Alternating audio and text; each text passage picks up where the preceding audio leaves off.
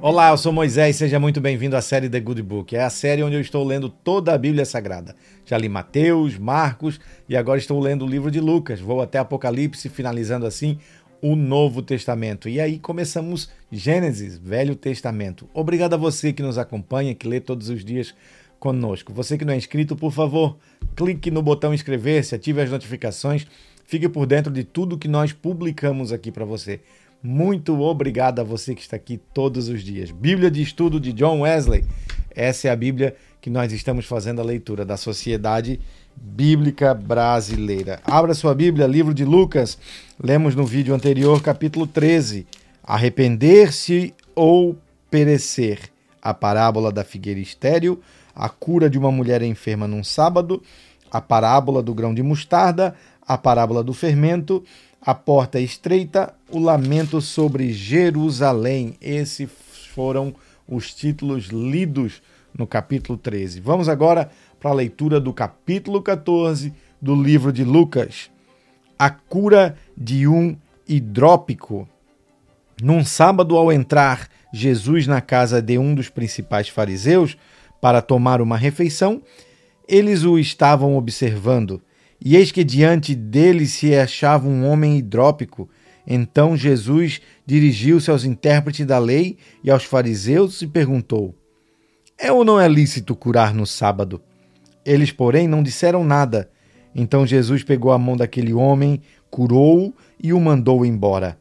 A seguir, Jesus lhes perguntou: Quem de vocês, se o filho ou um boi cair num poço, não irá tirá-lo imediatamente mesmo, sendo um dia de sábado? A isto nada puderam responder. Versículo 7, os primeiros lugares. Reparando como os convidados escolhiam os primeiros lugares, Jesus contou-lhes uma parábola. Quando alguém convidá-lo para um casamento, não sente no lugar de honra, pois pode haver um convidado mais importante do que você. Então, aquele que convidou os dois dirá a você: O lugar a este aqui. Então você irá envergonhado ocupar o último lugar. Pelo contrário, quando alguém convidá-lo, vá sentar no último lugar, para que quando vier aquele que o convidou, diga a você: Amigo, venha sentar num lugar melhor. Isso será uma honra para você diante de todos os demais convidados. Porque todo aquele que se exalta, se exalta será humilhado, e o que se humilha será exaltado. Depois Jesus disse ao que havia convidado: Quando você der um jantar ou uma ceia, não convide os seus amigos, nem os seus irmãos e nem os seus parentes, nem os vizinhos ricos, para não acontecer que eles retribuam o convite e você seja recompensado.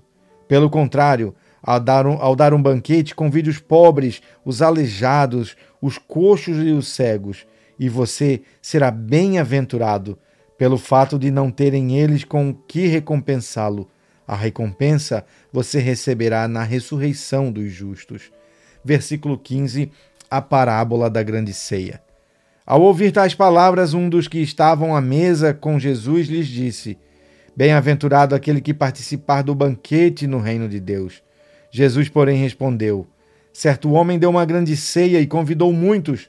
À hora da ceia, enviou o servo para avisar aos convidados: Venham, porque tudo já está preparado. Mas todos eles, um por um, começaram a apresentar desculpas. O primeiro disse: Comprei um campo e preciso ir vê-lo. Peço que me desculpe. Outro disse: Comprei cinco juntas de boi, de bois e vou experimentá-las. Peço que me desculpe. E outro disse: Casei-me e por isso não posso ir. O servo voltou e contou tudo ao senhor. Então, irado, o dono da casa disse ao seu servo: Saia depressa para as ruas e becos da cidade e traga para cá os pobres, os aleijados, os cegos e os coxos.